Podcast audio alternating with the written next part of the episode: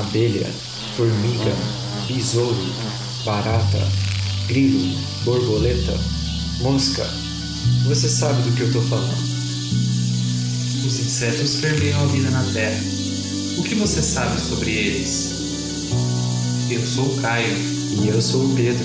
Você está escutando O zumbido do mosquito, o canto da cigarra. a pulga atrás da orelha.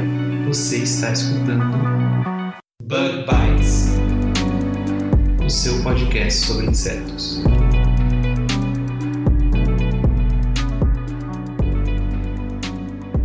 Seja muito bem-vindo a mais um Bug Bites. falando diretamente da Toca do Besouro Studios. E se você está escutando a gente pela primeira vez, aprenda como assinar o nosso podcast pelo vídeo que o Caio gravou e está disponível lá no YouTube. O link é bit.ly barra assine o BB, tudo junto. E além disso, se você quiser receber os nossos episódios toda semana no seu WhatsApp, é só você entrar na nossa lista, acessando o link que a gente vai deixar também aí no feed, ou você digitando lá no seu navegador, bit.ly barra bugbytes no WhatsApp. Além disso, Pedro, essa semana a gente recebeu o apoio dos nossos cinco primeiros padrinhos. Aê, valeu pessoal! A gente ficou muito feliz. A gente recebeu o apoio de três formiguinhas, que foi o PA Rodrigues, o Henrique Lopes e o Paulo Ozaki, o nosso amigo lá do Agro Resenha. E também a gente recebeu o apoio de duas abelhas operárias, a professora Luciana e o Diego Machado. Muito obrigado, pessoal! O apoio de vocês é muito importante para a gente continuar com o nosso projeto. A gente está muito feliz. É um prazer receber o reconhecimento e o apoio de vocês. Juntos a gente vai conseguir atingir a nossa primeira meta, né, Pedro? Que é qual? Isso, a nossa primeira meta, que é conseguir pelo menos 120 reais mensais para a gente conseguir construir o nosso website, onde a gente vai colocar as informações de cada episódio e os links citados. É isso aí. E se você que está escutando a gente não tem noção do que, que é formiguinha, abelha operária, essas são algumas das modalidades de apoio que a gente criou lá na nossa página do Padrim. É só você digitar bit.ly barra apoiebb e você vai acessar o nosso Padrim. São diversos planos mensais que têm diversas vantagens que você pode apoiar o Bug Bites e até receber uns brindes bem legais, né, Pedro? Exatamente, Caio. E lembrando que qualquer um pode ajudar a gente a partir de R$ reais mensais. Então corre lá, pessoal, bit é bit.ly barra apoio o Bug Bites. É isso aí, pessoal. Deem esse apoio pra gente, nos deem essa força pra gente continuar com o nosso projeto. Bom, Pedro, essa semana eu tava vendo uma notícia na internet que eu vou deixar o link aqui no post, bem preocupante, falando sobre o número de bebês e de crianças vacinadas que recentemente atingiu o número mais baixo no país dos últimos 16 anos. De fato, isso é muito preocupante, Caio. Doenças que estavam erradicadas estão voltando, como, por exemplo, a poliomielite, que é conhecida também pelo nome da, de paralisia infantil, né? Apenas 77% das crianças foram vacinadas. E é triste, né, Pedro, porque tem muita notícia falsa sobre as vacinas. Como existem até grupos anti-vacinas que propagam informação que desde os anos 90 já foram desmistificadas, como por exemplo a ideia de que a vacina causaria autismo, o que não é nem um pouco verdade. Pois é, Caio, para combater a desinformação, a gente vai deixar aqui um vídeo do Pirula sobre vacinas, né? E vamos enfatizar aqui, não deixe de vacinar os seus filhos. Você protege sua família, você protege outras crianças ao redor, pois ao vacinar você interrompe o ciclo de transmissão. É isso aí, pessoal. Vamos vacinar as nossas crianças, né? Vamos proteger nossas futuras gerações.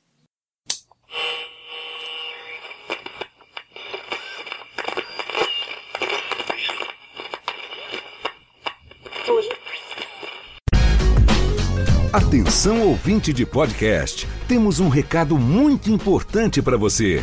A ABPOD, Associação Brasileira de Podcasters, em parceria inédita com a Rádio CBN, está realizando entre os dias 1 de julho e 15 de agosto a quarta edição da Pod Pesquisa, que vai atualizar o perfil do público brasileiro de podcasts, além do perfil do produtor de podcast e também dos ouvintes de rádio. Acesse agora podpesquisa.com.br, preencha o questionário e participe dessa importante ação para um crescimento ainda maior do podcast no Brasil.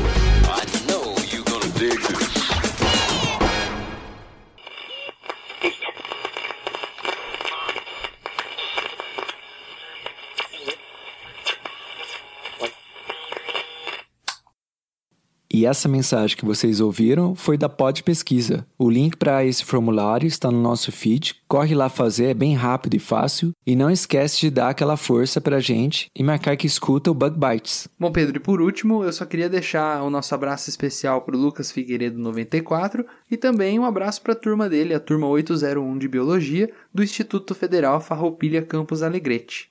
E essa semana, Pedro, a gente conversou com a Bianca Carbogin, ela é dona de uma página muito legal lá no Instagram que é chamada Underline Bibiologia, onde ela traz diversas curiosidades e fatos interessantes da biologia do dia a dia. E ficou uma entrevista bem legal, né? Porque a Bianca ela é entomóloga, mas ela trabalha como professora de ensino médio e cursinho. Ela conversou com o Caio um pouco sobre a carreira dela na entomologia e como isso ajudou ela na profissão como educadora. Mas antes dessa conversa com a Bianca, que foi muito massa, Pedro, a gente tem outra coisa, né? Sim, a gente tem que ir para nossa curiosidade da semana. Então vamos lá. Olá pessoal, aqui é o Pedro, interrompendo um pouquinho aqui a nossa programação. Só para um recado aqui bem rapidinho, o Paulo Jimenez é um ouvinte que escreveu para a gente e ele está precisando de uma ajuda com a criação de insetos dele. Então a gente aqui gostaria de pedir, se alguém tem ou trabalha com percevejo verde Nesara virídula, esse é a, a Maria Fedida, né? Muita gente conhece. É, o Paulo ele precisa é, de ovos desse inseto. E se alguém tiver ovos desse inseto, contacte o Paulo Jimenez diretamente pelo e-mail dele que é paulogimz@gmail.com e a gente vai colocar também esse pedido do Paulo lá no nosso Instagram. Quem quiser se comunicar por lá também é uma possibilidade. Vamos dar essa força aí pro Paulo. Agora sim, voltamos com a nossa programação normal. Fiquem com a curiosidade da semana.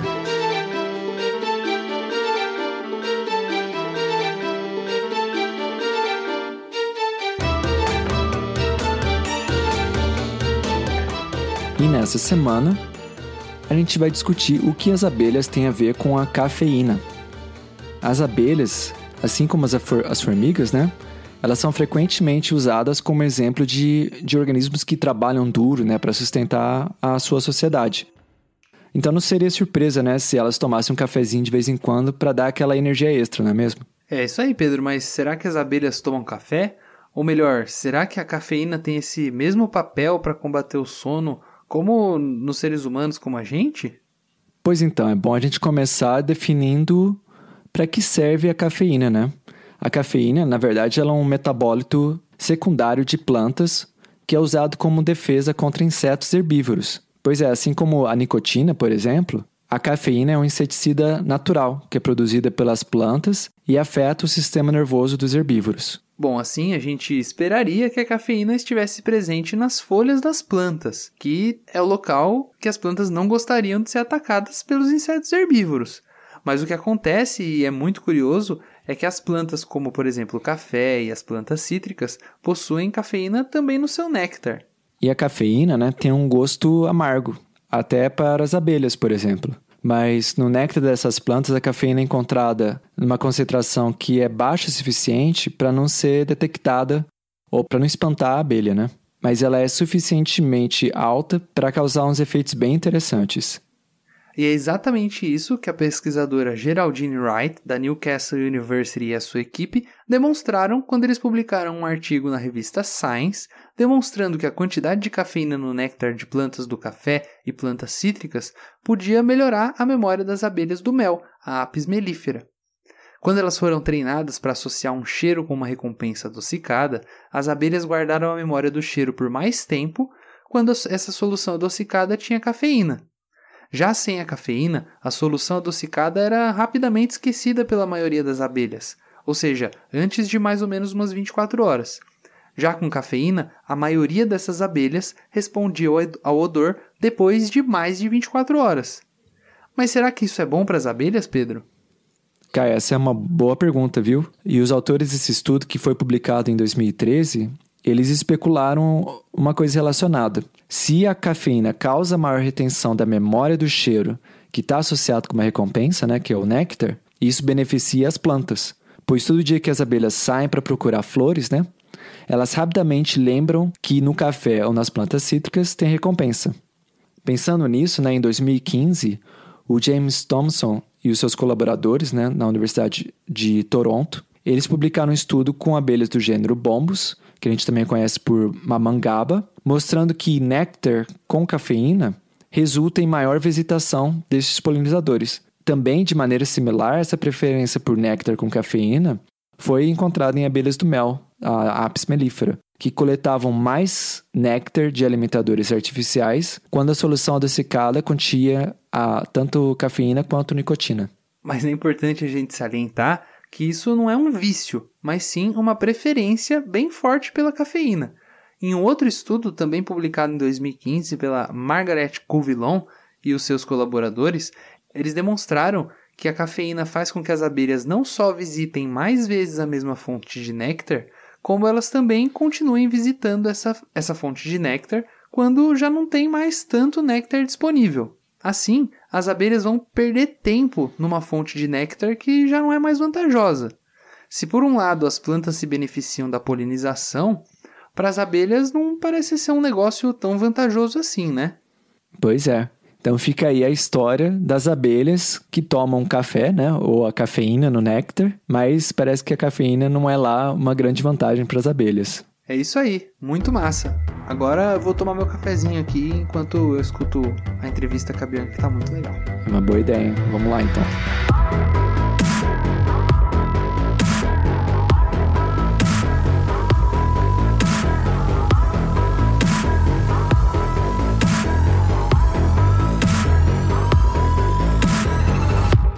Eu tô de volta aqui agora com a Bianca Carbogin. Ela é bióloga, formada pela Universidade Federal Rural do Rio de Janeiro, e ela também é mestre em entomologia formada lá pela Exal. Além disso, ela é professora de ensino médio e de cursinho pré-vestibular. E ela ainda tem um perfil muito legal lá no Instagram, onde ela conta sobre diversas coisas muito legais e interessantes sobre a biologia. Esse Instagram é o arroba bibiologia. Bianca, fala um oi pro pessoal aí do Bug Bites. Oi, gente. Primeiro eu queria agradecer bastante o convite de, convite de vocês, da Bug Bites. Foi muito legal. Eu estou muito feliz de estar aqui hoje para poder falar um pouco mais sobre a vida acadêmica hoje em dia e principalmente sobre o modo de divulgação científica, que é o que vocês estão. Então, estou bem feliz de estar aqui. Muito legal, Bianca. É um prazer muito grande receber você aqui. Fica à vontade aqui no Bug Bites. A gente vai contar um pouquinho hoje sobre a sua experiência na pós-graduação, sobre a experiência na graduação, sobre como é trabalhar com divulgação científica e também como que é dar aula no ensino médio, né? Conta pra gente então, Bianca, o que foi que você mais gostou durante a sua experiência na graduação e também no mestrado? Olha, eu sempre gostei muito de biologia. É, eu acho que desde o ensino médio eu me interessava bastante pela disciplina. Aí eu decidi entrar na faculdade, é passal, e na acho que o que mais se destacou, além, claro, do campus da Rural, que é maravilhoso, e a galera de lá também super gente fina, mas o que eu mais gostei mesmo da época da graduação foi a oportunidade que eu tive de fazer o Ciências. Eu fui a primeira leva do, de alunos que foi para fora e aí eu fui estudar na Universidade da, da Califórnia em Davis, onde, por sinal, eu te conheci, né, cara? e aí eu não sei se eu agradeço ou se eu choro por causa disso. Brincadeirinha. Mas foi uma experiência muito legal, porque eu pude vivenciar as disciplinas é, do só que em outro país. E além disso, eu fiz estágio com um professor sensacional, que é o professor Walter Leal, que já era na área de entomologia, né? Então, a graduação, acho que o que me ajudou bastante a crescer profissionalmente durante a graduação foi esse intercâmbio, que abriu muitas portas, inclusive para eu ir para o mestrado, que foi na Exalc. E aí, dentro do mestrado, fase assim, que eu ah, fala que a gente vai para o mestrado, a gente não está muito preparado, assim, a gente está um pouco cru. E aí, quando entra no mestrado, é aquele baque, né? Aquele aquela coisa sinistra de ter que estudar muito além do que você achava que você conseguia, aquela pressão toda. Então, isso me amadureceu bastante. Eu acho que eu fiz contatos profissionais bem legais, apesar de hoje eu não estar trabalhando na área de entomologia, mas assim, o mestrado eu tirei uns frutos pessoais mais. Eu vi como eu cresci, como eu aumentei as minhas responsabilidades e gostei bastante das disciplinas. Eu vi que realmente eu gosto muito de inseto. Agora, atualmente, o que eu estou fazendo não está bem relacionado, mas pretendo voltar um dia, quem sabe? É, Bianca, se você tem mesmo vontade assim de voltar um dia, quem sabe as próximas oportunidades que a gente vai ter, né? Realmente, fazer pós-graduação, fazer mestrado é muito legal, mas é muito difícil também, né? A gente tem. exige muito da gente, tanto pessoalmente como academicamente, né? É uma experiência muito boa, mas cansa bastante, né? Cansa, e assim, como eu falei que você chega bastante cru, você não está preparado para aquilo ainda, mas isso também é legal, porque para muitas coisas na vida a gente não está preparado e a gente tem que passar por isso para alguma vez, né? Ah, sem dúvida. E aí achei muito legal, dos amigos todos que eu fiz, a galera toda, muita gente boa. E, mas a nível do mestrado mesmo, sem comparação, né? Tipo, a Exalc é sensacional. O departamento de entomologia é muito bom e eu acho que isso fez ainda mais um diferencial no meu currículo, até mesmo quando eu vou procurar alguma coisa na área de educação, quando vem que eu tenho Exalc, USP, apesar de não ser na mesma área, é, é uma coisa de peso muito grande, né? Então foi uma fase de mesmo tempo que foi muito forte. Acho que foi forte em todos os sentidos, assim. Eu gostei bastante, não me arrependo nem um pouco. Muito legal, Bianca, muito massa. Mas então, diz pra gente, né, qual que foi o momento na sua vida que você decidiu assim que você ia trabalhar com educação, que você não ia mais continuar, não ia fazer doutorado, pelo menos não agora, e que você ia dar aula. Conta pra gente. Então, eu sempre gostei da área de educação, tanto que quando eu era pequena, meu pai chegou a porque eu estudava para todas as disciplinas do colégio, ensinando os meus alunos imaginários. Então, uhum essa parte assim de educação já era bem forte em mim. E eu acho que quando eu decidi, foi uma, é uma história bem doida, assim, que na verdade a Ana Flávia, que já deu aqui uma entrevista com vocês, a, que é a pós-doc, ela me ajudou bastante a decidir, porque foi no ano passado, eu prestei a prova para o doutorado, a Inesalc, uhum eu tinha pensado, ah, vou, vou, eu gosto, eu quero tentar de novo e tal. Só que eu já estava. E aí eu vi que eu passei na prova e fui para a entrevista. Quando eu vi que eu passei para a entrevista, foi um choque um pouco grande para mim, porque eu comecei, meu Deus, e agora será que eu vou? Será que eu não vou? E aí eu, um dia voltando do trabalho lá de Resende, eu estava conversando com ela pelo celular e aí eu contei isso para ela, né? Tipo, ai, não sei o que, que eu faço. Eu tô gostando muito do que eu tô fazendo. E eu tô feliz. E aí a gente juntas, a gente conversando, eu cheguei à conclusão que não era isso que eu queria agora. Que eu tô tão feliz sendo professora, mas dando aula, assim, sabe, vendo como é legal, que eu quero parar isso agora. Eu posso desenvolver cada vez mais na área de educação, então eu deixei isso para um depois mesmo. É, legal, ainda bem que você teve essa essa epifania, assim, né? E principalmente que você oh. conseguiu conversar com alguém que te deu boas dicas, boas ideias, mas sem dúvida, o mais importante é você estar tá feliz mesmo, né? Já imaginou que você vai fazer o doutorado e você não consegue fazer um projeto legal, você se desanima e aí você fica pensando que você podia estar tá fazendo uma coisa muito mais legal, né? Se hoje você se sente completa dando aula e você está gostando, você está curtindo o que você está fazendo, sem dúvida tem que seguir em frente, né?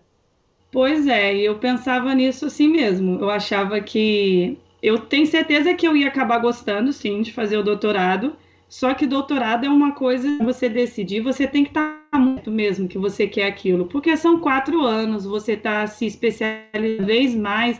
E nessa área acadêmica, você, de certa forma, acaba afunilando um pouco o que você está pesquisando. Então fica mais especialista naquilo. Então eu parei para pensar, é realmente isso que eu quero agora? Ah, não, agora não, quem sabe depois. E aí a Ana me ajudou bastante, ela que tem já bastante conhecimento da área acadêmica, né? E aí ela me ajudou e eu, realmente não era isso que eu queria agora. Daqui a alguns anos, nunca se sabe. É, nunca se sabe, né?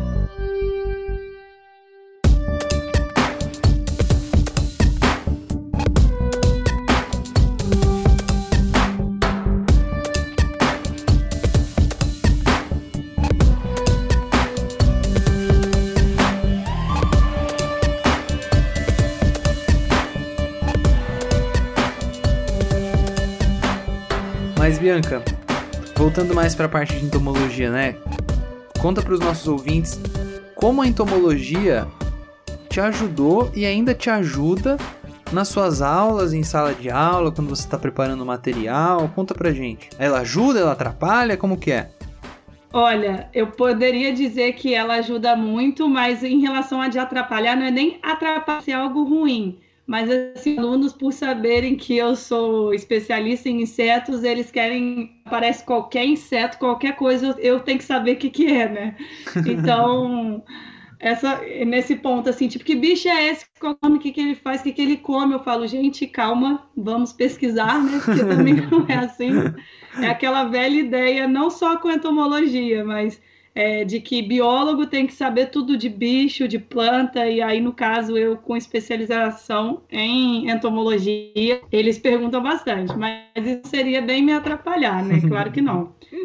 Mas ele, eu acho que a entomologia, ter feito o mestrado, me ajuda na hora de montar minhas aulas, no sentido de que eu tenho uma visão melhor sobre onde pesquisar, qual que é o melhor, como é a melhor forma que eu posso instruir os meus alunos. Eu acho que isso é mais associado com a área de ciência, de pesquisa, do que diretamente à entomologia. Uhum. Porque eu dou aula sobre vários assuntos. Tem turma abordando botânica, tem outra genética, e aí, mais especificamente falando ética, quando eu dou genética em sala de aula hoje em dia, eu vejo várias coisas que eu via no laboratório. Então, assim, eu poderia dizer né, que o mestrado me ajudou bastante a entender melhor vários conceitos que antes eram, assim, um pouco superficiais ainda para mim. Uhum. Mas para montar, montar minhas aulas, teve um trabalho legal que eu fiz com o pessoal do minha, minha turma de primeiro ano, que eu pedi para eles darem um terrário de mofo Cada grupo era responsável por colocar tipo de alimento para a gente ver fungar ao longo de vários dias. Só que aí, como eu já era da área de pesquisa, eu pedi para eles me apresentar com introdução, objetivos, material e métodos, resultados e conclusão. Uhum. E eles ficaram primeiro apavorados, né? Tipo, meu Deus, essa professora louca. Mas eu quis mostrar para eles é porque na quando a gente está na escola a gente não tem tato direto assim como seria um sabe na faculdade como pós-graduação e pô você sabe todo mundo sabe quando a gente vai para a faculdade a gente acaba tendo que ler vários artigos que são atualizados desse jeito uhum. Então, quando você aborda isso já desde o começo com eles em sala de aula, eles já ficam mais familiarizados e também podem desenvolver mais o método científico. Uhum. Isso é fundamental para você despertar o, a curiosidade do aluno, para que ele com hipóteses, para que saiba explicar como que ele fez uma coisa, é, qual foi a razão daquele trabalho dele, qual que é a importância daquilo. Então, foi um trabalho bem legal. A apresentação eu gostei bastante. Claro que ainda eles são novos, eles estão conhecendo isso agora, então, acho que a parte assim do mestrado me ajudou bastante a, a, reorganizar minhas aulas nesse sentido, de eu poder fazer experiências diferentes com os alunos, mas direcionando eles um pouco mais na área de ciência. Uhum. Isso mostra, né, o quão importante que foi a sua formação de cientista para toda a sua carreira profissional, né? Às vezes a gente pensa, nossa, vai fez mestrado em entomologia, Alguém pode pensar, né? Nossa, fez mestrado em entomologia e tal, e aí agora vai dar aula, não precisava ter feito isso e tal. Só que na realidade isso acabou que foi uma coisa muito importante, muito boa para você, né? Como você mesmo, você mesma falou, né? Te deu mais pensamento crítico, mais pensamento científico e é muito legal você estar tá passando isso para os seus alunos, né? Ah, com certeza, porque que a escola, infelizmente, ainda tem aquela ideia de escola tradicionalista, que os alunos só sentam, assistem a aula e eles vão receber aquele conteúdo como se o professor fosse um ensino unilateral, só que não é. Então, você tem que estimular seus alunos a buscar o conhecimento e também apresentá-los para você de uma forma que você aprenda com eles. Então, esse pensamento crítico é importante para que os alunos consigam entender as verdades e as vidas e questioná-las, saber por que, que uma coisa acontece, por que, que ela é daquele jeito, e não aceitar tudo como uma verdade absoluta. É, com certeza, Bianca. Infelizmente, isso é uma das coisas que a gente costuma ver bastante na escola, né? A gente está acostumado a, a ver, a entender, né? A mídia mostra isso como a escola, aquele lugar que o aluno é, senta na cadeira, abre a cabeça e fica esperando as informações entrarem na cabeça dele, né? Quando na realidade a gente sabe muito bem que as coisas deviam ser muito mais diferentes de, do que isso, né? Deveria haver mais assim um pensamento crítico do próprio aluno para ele, porque às vezes até do próprio aluno pensar, né? Se, ah, será que isso tudo que o professor está falando para mim é verdade mesmo? Eu acho que até isso é importante, né? Nossa, isso é importante demais, porque isso você tira lições de vida. Então você não aprende só, ah, será que isso que o professor está falando é verdade sobre determinado assunto? Você aprende a posicionar sobre diversos assuntos. Então é bem legal. O pensamento crítico, assim, desenvolver desde a base do ensino é fundamental. É isso aí, sem dúvida. Os alunos deviam perguntar, deviam discutir, infelizmente a, o nosso sistema educacional não permite isso, né? A gente acaba formando pessoas que, são, que não são acostumadas a questionar, a perguntar, a raciocinar, elas simplesmente são acostumadas em decorar frases, em decorar datas, decorar as coisas, né? Isso não é nada legal, né? É, e você tudo agora em questão do sistema educacional que a gente tem. Às vezes isso não é nem um problema do próprio professor. Às vezes o professor ele faz o máximo que ele pode, só que o próprio sistema educacional meio que cala a nossa boca. Então, isso é uma coisa muito difícil, mas eu acho que se cada um fizer a sua parte, e os alunos também, porque tem a parte não só do professor, mas a parte dos alunos também, que é fundamental, isso pode mudar e virar algo bem legal. Isso me lembrou agora de você falou de questionar, me lembrou, não lembro qual disciplina que era, se era do professor Fernando ou do professor Celso Moto, que estimulava que quando a pessoa acho que apresentava algum trabalho ou se ele apresentava algum assunto que você tinha com certeza fazer perguntas. Eu isso muito bom. Todos esses questionamentos fazem bem para o nosso próprio crescimento pessoal e profissional, né? A gente tem que aprender a discutir, a ser questionado e a questionar também, né? E assim, a gente fala isso agora. Eu tô com 28 anos. Você, qual a sua idade? Você tá com 26, 27? Eu tô não quase sei. 26, mas, é, mas não. Né? Ai, que novinho, saudade, juventude.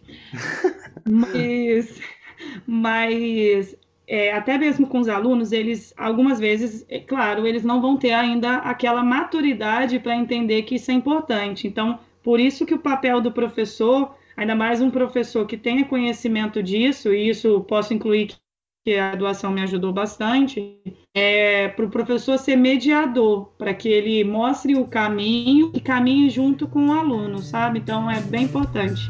Sem dúvida, Bianca, isso é muito importante, né?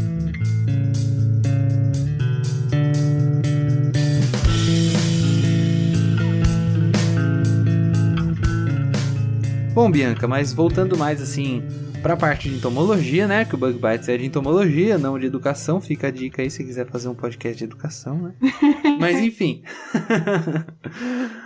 Bianca, conta pra gente. Você que está no dia a dia, né, conversando com os alunos, conversando com os jovens, falando sobre ensino não só na sua sala de aula, mas também na sua página. Conta para os nossos ouvintes quais são os erros mais comuns que você costuma perceber, que você costuma escutar, né, quando você está ensinando sobre insetos especificamente? A primeira coisa é que é inseto. Sempre, sempre falam que aranha é inseto. E aí a gente tem que desde a base, né, falando que não, que são classes diferentes, aí dá aqueles conceitos básicos, ou então, no caso, suge vou sugerir eles para ouvir o, o, podcast de vocês, que fala sobre isso. Isso aí, o terceiro episódio a gente falou sobre isso, aranhas ou insetos.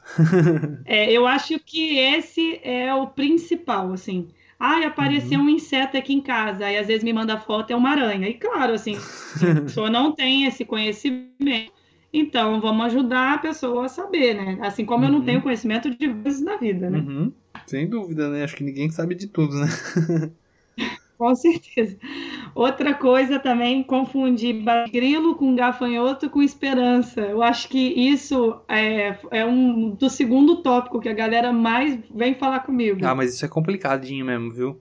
Tem muita gente aí que tem que estuda biologia, que, foi, que fez agronomia e não sabe a diferença. É meio complicadinho isso aí também, viu? Ó, teve um. Eu até fiz uma postagem um dia no meu Instagram para falar sobre, porque bastante gente me mandava foto falando assim: ah, apareceu um grilo aqui em casa. E aí, quando eu vi a foto, uhum. era uma esperança.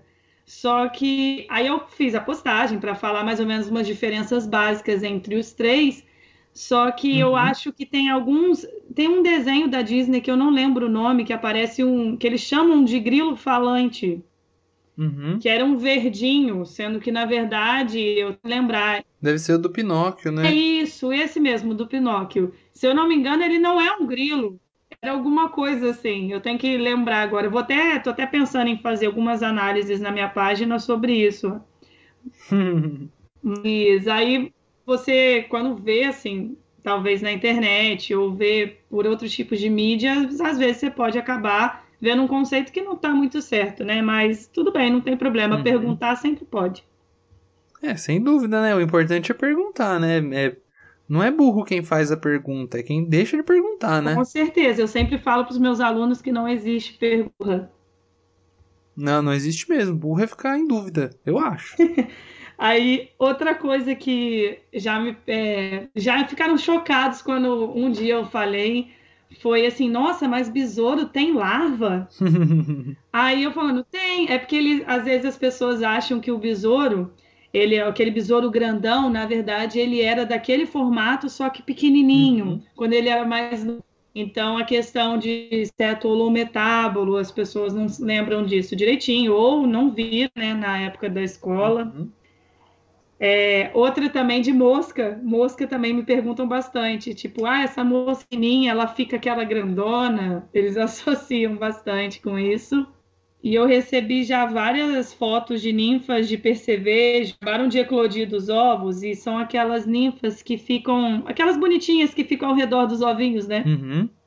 E aí dão foto, meu Deus, que aranha é essa? eu, calma, não é aranha, calma, não precisa matar. ah, mas é muito comum esses, esses erros mesmo. É... Quem sabe mais pra frente a gente não faz um episódio falando sobre essas dúvidas que o pessoal tem no mundo da entomologia, né, Bianca? Vamos ver. Acho super legal essa ideia, topo. Hum, vamos ver então, né? Vamos ver se o pessoal vai pedir, se o pessoal vai comentar, falar sobre isso. E aí, o que, que você acha? Você que tá escutando a gente, a gente faz ou a gente não faz? Fica a dúvida aí.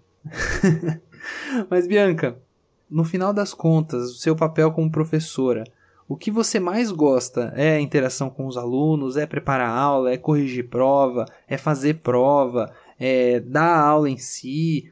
Qual que é a parte que você mais gosta nessa carreira de professora? Com certeza não é corrigir prova.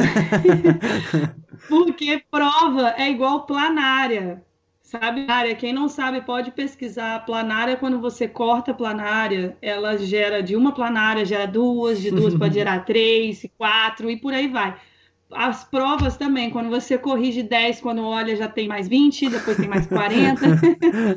Mas assim, Sim, até me divirto bastante porque eu coloco memes em todas as minhas provas. Tô sabendo. Então, eles, de, é, de acordo com a nota, eles recebem um meme. Então, isso é um incentivo também. Quem quiser ver aí os memes que a Bianca coloca, acho que você posta lá no. Não sei se é no seu perfil pessoal ou no seu perfil do Bibliologia, né? Que você já postou uma vez que eu vi, eu acho. É, eu já coloquei no Bibliologia, coloquei nos stores uma vez, só que agora eu devo colocar, a partir do segundo semestre eu vou fazer umas modificações na página, eu devo colocar isso com uma agência ou colocar numa, num de destaque. Ah, legal. Isso aí, coloca mesmo, que é muito legal, cara. Eu lembro daquela vez, uma vez que você colocou, você mostrou, você colocava as notas, né, e os memes, cara, isso é muito legal, né? Muito legal.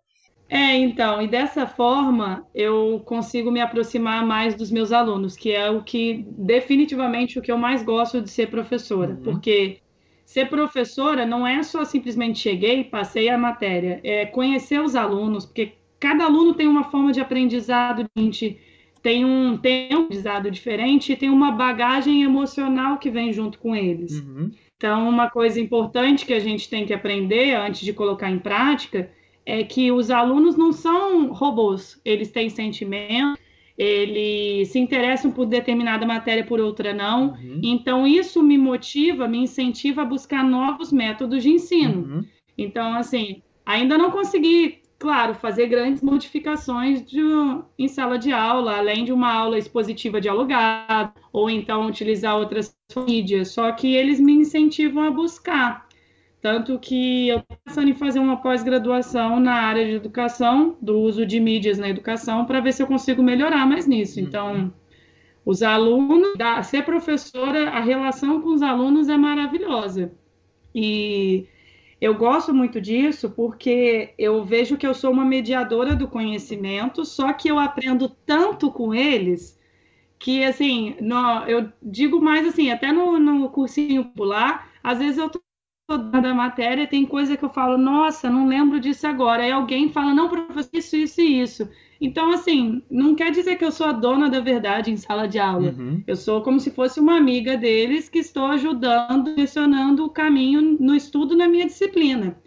Só que isso também ajuda, eu acho que é nível de crescimento pessoal. Eu vi uma. Foi meu aniversário esses dias, né? E aí eu recebi uma mensagem de uma aluna que me tocou muito, falando que ela é, é, gosta muito quando eu motivo alunos, especialmente ela, quando eu falo que ela vai conseguir. Não é para ela desistir. Então a gente vê que a gente não é um mero professor em sala de aula, que a gente realmente pode ajudar, talvez até a mudar um pouco, a, ou melhorar um pouquinho da realidade daquele aluno naquele momento. Uhum. É, sem dúvida, eu acho que o professor, às vezes, quem é professor, às vezes não tem essa noção, né, de que o aluno pode ter ele como exemplo, como um espelho de um profissional, né? Então, acho que a, a valorização do professor para com o aluno também é muito importante, né? Mas, Bianca, infelizmente a gente está chegando na nossa última perguntinha, né? Que a gente tinha combinado da gente conversar. Conta pra gente, por último, como que o seu Instagram, né? O arroba underline bibiologia, eu acho que tem, quem tá escutando a gente a essa hora já deve estar tá seguindo você, né? Eu espero que sim. Mas como que o seu perfil no Instagram te ajuda na educação e se você recebe muitas perguntas por lá, como que é a interação com o pessoal que te segue? Nossa, eu acho a página legal. Eu quis fazer a página para falar da biologia do dia a dia, que as pessoas consigam ver no dia a dia delas e até mesmo conhecer um pouco mais e isso usando uma linguagem mais info, mais acessível para todo mundo. E aí lá eu recebo várias perguntas, eu recebo muitas sugestões de tema. A galera é, me manda sugestão, me manda perguntas sobre insetos, sobre é, deixa eu ver, dor de barriga, dor de cabeça, como é que um remédio há, como é que o ornitorrinco vive. Então, eu recebo perguntas diversas. E é, algumas vezes eu vou colocando né, as perguntas enfileiradas, mais ou menos, tipo, tal pessoa perguntou tal coisa, e aí a gente faz uma post de acordo com o tema, se for algo mais do dia a dia mesmo. Então, assim, é sensacional, porque a minha página no Instagram eu vi que é uma forma de eu poder alcançar diversas pessoas de faixa etária diferente, de locais diferentes, e também que não tenham o mesmo nível de conhecimento umas das outras. Você fazer a página de uma forma mais acessível, isso é sensacional. Não, sem dúvida. E eu acredito que no final você acaba aprendendo mais do que eles mesmos, né? Porque eu digo isso da minha experiência pessoal e do Pedro também, né? Porque a gente tem que estudar tanto pra gente escrever os roteiros, pra gente preparar os materiais que a gente faz aqui no Bug Bites.